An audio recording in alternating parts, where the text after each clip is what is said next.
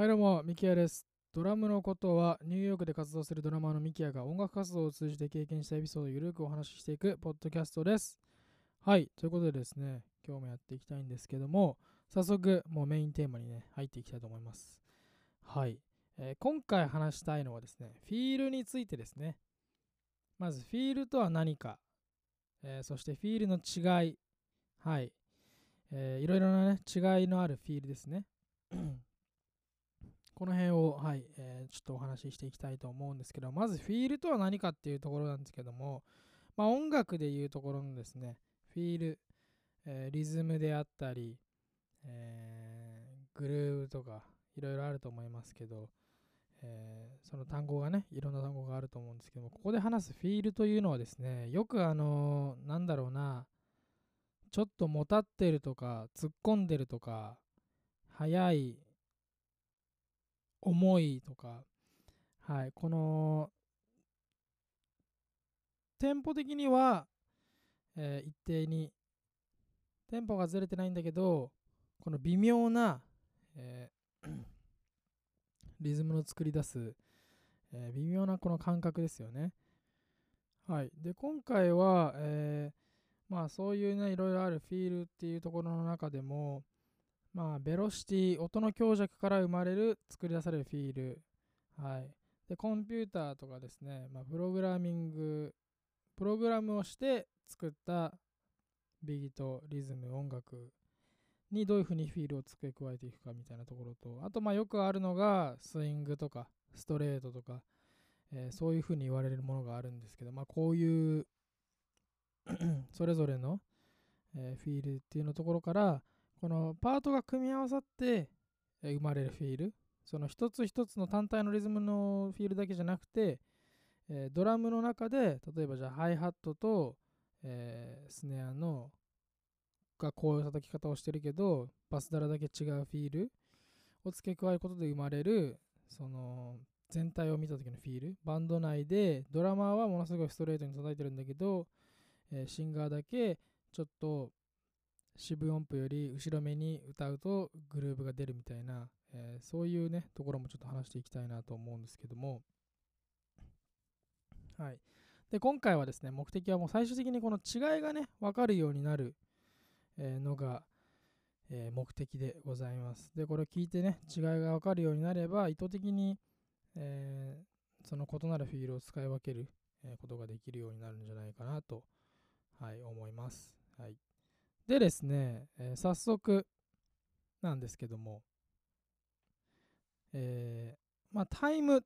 ていうものはですね、えーまあ、時間ですよね。これ時間は絶対的な存在で、まず、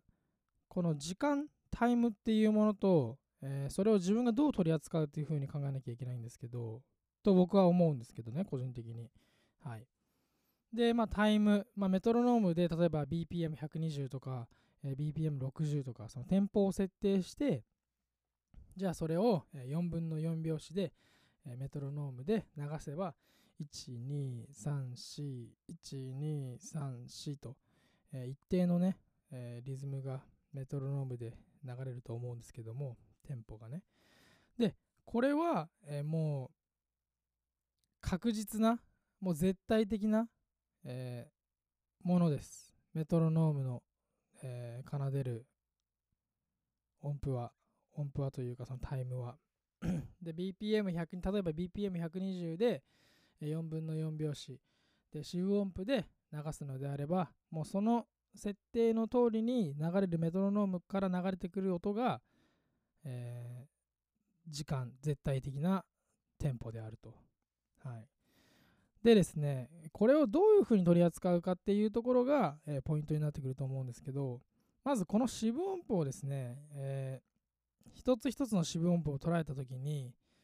まあ、例えば紙に書いたりとかすると分かりやすいと思うんですけど、この1234っていう、えー四分音符をですね、えー並べたときに、これにこうぴったりはまるように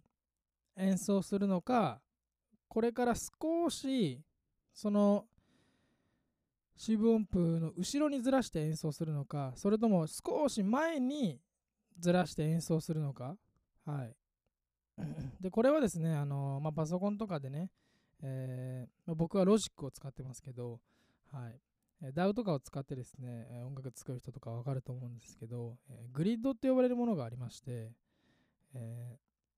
ー、その2小節だったらその4つの箱に収まってるんですけども、えー、その箱が絶対的なその箱をどれぐらいえー、どのように音符を当てはめていくかっていうのは自分の自由なので、はい。えー、そこをまず、えー、理解する。時間は絶対的なんですけども、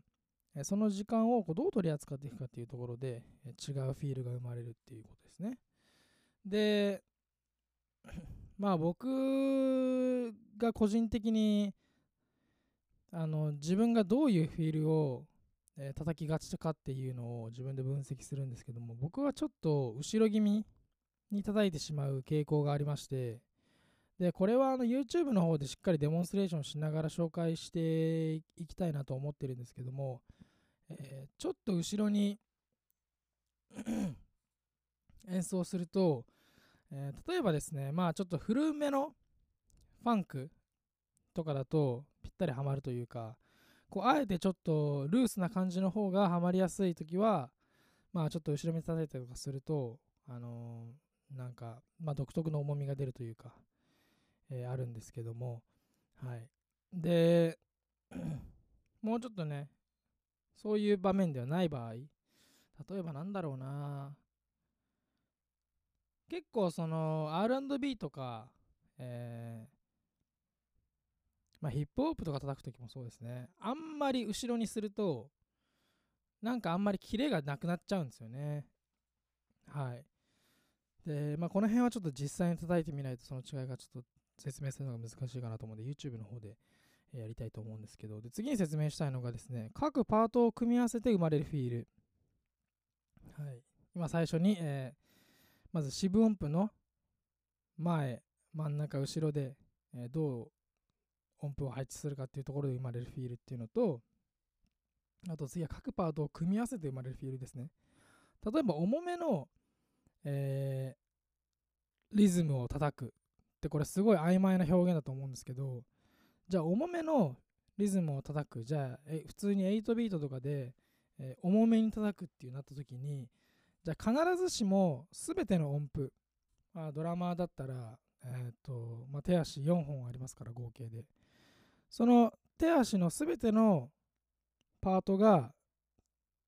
重めまあここの話だったら今のの流れでいくと要はその四分音符のちょっと後ろ目に音符を配置するってことですよね。で全ての音のパートをえー、四分音符の後ろ目に配置すればいいのかというと、えー、僕の経験上必ずしもそうではないのではないかなと思ってまして、えー、まあその重めのフィールっていうのがですね、まあ、何を参考に何を基準に言っているのかっていうところもまたこれ別の話になってくるんですけども、えまあ、各パートがですね例えばハイハット僕の好きな個人的な、えま、やり方で言うと、ま、ハイハットは基本的にいつも、えー、ストレートに、えー、四分音符の真ん中四分音符のこの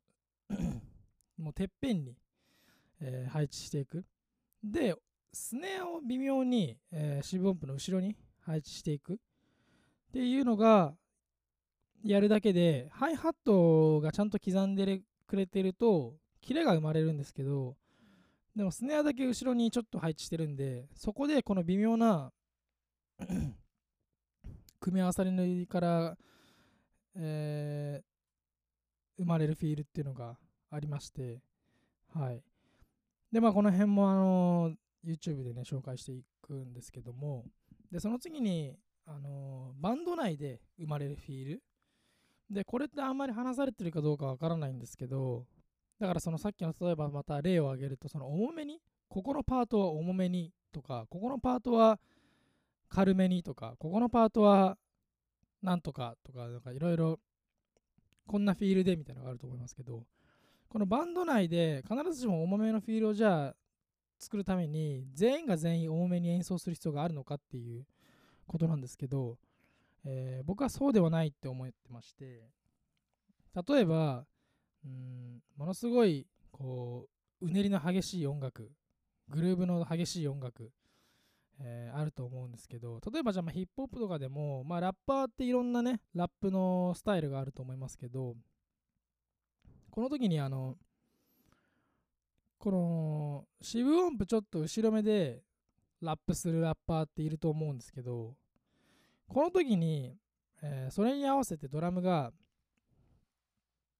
あの同じようにちょっと後ろ目叩いちゃうとなんかこうあんまキレが出ないんですよね。でよくよくドラムだけちゃんと聞いてみるとあのドラムはストレートだったりとかその8分音符がものすごい、えー、ストレートに演奏されている。っていうパターンがよくあるんですけどこうシンガーがこう間をしっかりとって音符をしっかりなんだろうな音符の長さをこう十分にとって、えー、この、まあ、コーラスを歌ったりとかする時も、え、それに合わせて他の楽器が、まあ、まあ、特にドラムがですね必ずしもそれに合わせてこのネチネチしたグルーブを叩く必要はなくてそこに普通にそのストレートな、えー、リズムを落とし込むだけでもかなり曲全体としてグルーブすることがあるんじゃないかなと思うんですけど、はい。これはですね、あの、まあよくそのミュージシャンは周りの音をよく聞けとか言われると思うんですけど、で僕もそう言われてますし、そういうのは意識しようとは思してるんですけど、あの、やっぱ周りの音を聞いて、それに合わせるのか、それはそれで、うんと、ドラムのファウンデーション、ドラムの土台は自分のそのフィールのものをキープしたまんま、その聞いてる音はそこに乗せるように自分の土台を作るのか、それともその歌ってる人のフィールに合わせて叩くのか、そこはね、やっぱそういうところって、なんだろうな、リハーサルとかで打ち合わせとかするのって、ポイントだろうだろうなと思うんですけど、はい。え、ここまで、えー、いかがでしょうか。えー、まあね、ちょっとね、実際に演奏してみないと、そうこういう風に音の聞こえ方の違いがありますよっていうのが、えー、わからないかもしれないんでね、フィールってこれ、今具体的に何のこと喋ってるのっていうのをうまく説明できてるかちょっとわかんないんですけども、はい。えー、でですね、まあ今のここの、ここまでのまとめを説明しますと、えーまあ、メトロノームであったりとか、えー、時間、タイム、これはもう絶対的なものです。えー、絶対的というのは、つまり1秒、2秒、3秒とか、えー、テンポの 120bpm っていうものは、誰かの感覚で変わるんじゃなくて 120bpm っていうものがもう決まっていると。120bpm はもう誰が何と言おうとメトロノームで設定して再生を押したら流れてくるあの 120bpm のテンポが絶対的なテンポであると。で、それに対して、いや、もうそれはなんかカチカチしすぎてるとか、えー、なんだろう、あの、機械的だみたいなことをね、ここで思う人がいたら、えー、それはですね、えー、浅いですね。はい、えー、言ってしまいますと。で、これはですね、それに対して、今も言ったように、このタイムをどう取り扱うか、今の例は四分音符で挙げましたけど、この四分音符を、えー、四分音符に対して自分がその四分音符の前側で取るのか、四分音符を数えるのか、後ろ側で数えるのか、それとも四分音符にバッチリはまった形で四分音符を数えるのか、えー、ここで、え、フィールの違いがまず生まれてくると。で、これに対して、じゃあ自分が演奏する、ここの一番最初の四分音符のその前、後ろ、真ん中っていうのは自分の体の中でどう感覚を取るかってことですよね。で、それに対して、それにプラス、え、各パート、自分が演奏する楽器の、え、音の配置、音符をどう演奏するかっていうところでもまたフィールが生まれてくると。はい。っていうことが、えー、まずここまでですね。でですね、まあいろいろ他にもあるんですけども、まあ、シャッフルとか、えー、なんだろうな、まあ8ビートとか、なんだろう、60ピン、16 ビートとか、まあ、16音符ですね。とか、まあ言ったりすると思うんですけども、えー、そもそも、す、えー、べ、ての、フィールはですね、あの跳ねてるとか、跳ねてないとか、そういうものは存在しないっていうのが、まず僕の考えなんですけど、これはどういうことかというとですね、えー、まあ、スイングっていうのは、まあ、そもそもシャッフルもスイングなんですけど、スイングっていうものは、四分音符、まあ、4分の4拍子を例にして、1、2、3、4って数えたときに、それがひとひとまとまりだとして、この1、2、3、4を、えー、3拍子じゃなくて、3連符で数える。えー、1、2、3、2、2、3、3、2、3、4、2、3、1、2、3、2、2、3、3、2、3、4、2、3って数えるのが、えー、四分4分の4を、えー、3で数える考え方か。で、それに対して、えー、四分音符を、えー、8で数える考え方。8分音符で数える考え方です。はい。えーまあ、よくね、あの英語ではサブディビジョンとか言ったりしますけど、えーまあ、細かく刻むとこですよね。1、2、3、4を考えで数えているものを、1、2、3、4、5、6、7、8、1、2、3、4、5、6、7、8、または、えっ、ー、と、1n、2n、3n、4n、1n、2n、3n、4n ですね。はい。で、えー、これもね、YouTube で説明した方が分かりやすいと思うんですけど、えー、まず4を8分音符で えー、まあ、割るというか8分音符で数える場合、えー、4分の4拍子を8分音符で当てはめる場合が、これは完全なストレートです。で、えっ、ー、と、四分音符を、あ、ごめんなさい。四分音符じゃない。4分の4拍子を、えっ、と、3連符ですね。え、だから、例だと、1エナ、2エナ、3エナ、4エナ、1エナ、2エナ、3エナ、4エナ。ところ3個ずつで1234を数えるときにこの3つある真ん中の音を抜くともう自然にシャッフルに変わるんですよ。っていう話は多分これポッドキャストでやっぱ分かりづらいかって思うのでこれも YouTube でね、やっていこうと思うんですけどはいであともう一つ次にですね、えーえー、コンピュータープログラムで音楽を作るときはいまあ、 Logic、Ableton とかいろいろありますけども、えー、そういう時にですね、ただ自分で打ち込んでも、ものすごい当たり前だけど機械的な音になってしまうっていうのよくあると思うんですね。で、僕も最初、なんか試しにいろいろやってた時に、えー、まあもちろんよくあったことなんですけど、なんかやっぱ全然いい感じに音になんないなみたいな。まあ、やっぱコンピューターで打ち込んだ音の感じになっちゃうなって思ったんですけど、えー、ここでポイントだなと思うのがですね、これは実際の自分のその生演奏にもつながるんですけども、ベロシティ、えー、音の強弱ですね、えー、これをどこに持っていくかによって、またフィールが変わると。はい。で、8ビートを例に挙げるとですね、8ビートのその1 2 3 4 5 6 7 8の、まあ、1N、2N、3N、4N ですね。これのダウンビート1234のところにアクセントを持ってきて、えー、8ビートハイハットのアクセントをダウンビートに持ってきて演奏するのか、えー、もしくはアップビート、えー、まあ、要は裏拍このこのシチュエーションだとま裏拍って呼ばれる場所ですね。に入れていくかによって全然あの聞こえてくるリズムの感覚が違うっていう。えこれによってもフィールってすごい変わるっていうことですね。はい。っていうことなんですけども えフィールというね、今回はそのフィールの違いについてちょっと説明したかったんですけど、ちょっとこの回はちょっと難しかったかな。自分が、自分的に説明するのが。えー、本来こういう説明、そもそもフィールの説明をね、口でするっていうのはなかなか難しいことかもしれないんですけども、はい。えー、ちょっと今回は、まあ、あんまりうまく説明できなかったかな？はい、わからないんですけど、いかがでしたでしょうか？